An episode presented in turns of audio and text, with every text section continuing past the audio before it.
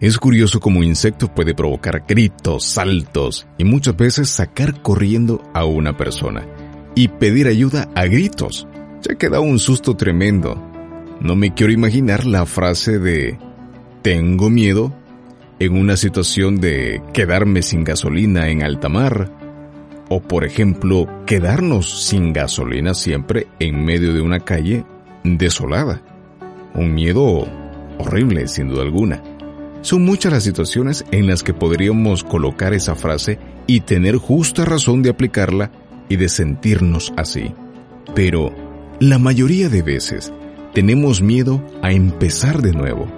Por ejemplo, algún emprendimiento, y es que quizás nos fue mal en el anterior y esa memoria que nos recuerda lo mal que nos fue, nos dice que casi nos asegura inconscientemente que el venidero, si lo intentamos, también nos irá mal.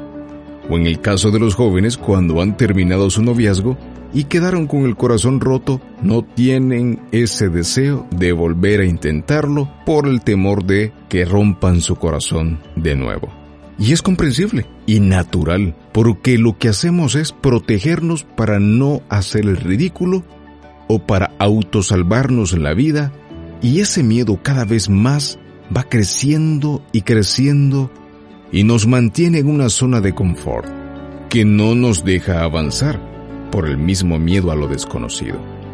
Y debo mencionar que debemos ser precavidos, meditar, pero también actuar con prudencia en los negocios y en el amor pero ese tengo miedo también nos lleva a fortalecer nuestro carácter y por medio de eso crecer y madurar porque aprendemos de nuestros errores y no volveremos a cruzar definitivamente la misma línea que nos llevó al anterior fracaso. Y si lo volvemos a hacer, es porque definitivamente no aprendimos nada. Pero el punto es, tener miedo no es malo, es algo natural pero que el miedo no nos limite. Veamos cada tropiezo como un método de aprendizaje. Vaya manera de aprender. Para algunos, otros, es suficiente el ejemplo o el testimonio de otros para no pasar por ahí. En la vida siempre vamos a tener ese momento de miedo, que nos llevará a pensar y a reflexionar, ¿lo debo intentar? ¿Será este el negocio que debo de emprender? ¿Será este el momento para salir de ese trabajo y buscar nuevos horizontes? Muchas de esas circunstancias, obviamente, nos llenan de miedo, de inseguridades y sobre todo si tenemos una baja autoestima. Porque tratamos la manera de mantenernos en una zona segura. Tratamos la manera de protegernos, nuestras emociones de manera psicológica, para no vernos afectados más de lo que ya estamos probablemente.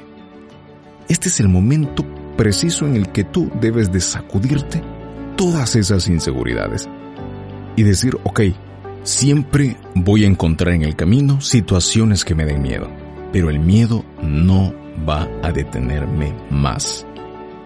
Caminemos, vamos en fe, arriesguémonos por ese nuevo trabajo, por ese emprendimiento, por esas ideas, a tomar un descanso en el corazón y a dar oportunidades más adelante al momento de sané mis heridas, veo las cicatrices, no me dará miedo porque ya sané, ya sé que es lo que no tengo que hacer para no volver a cometer otro tropiezo en mi vida. Y así poco a poco vamos a perder el miedo a muchas circunstancias de la vida que cotidianamente nos vamos a encontrar y en otras ocasiones pecamos de impulsivos, de aguerridos. Hay algo que le puede poner equilibrio al impulso y al no querer avanzar. ¿Y sabes qué es? La sabiduría. Dice la Biblia que en la multitud de consejos está la sabiduría.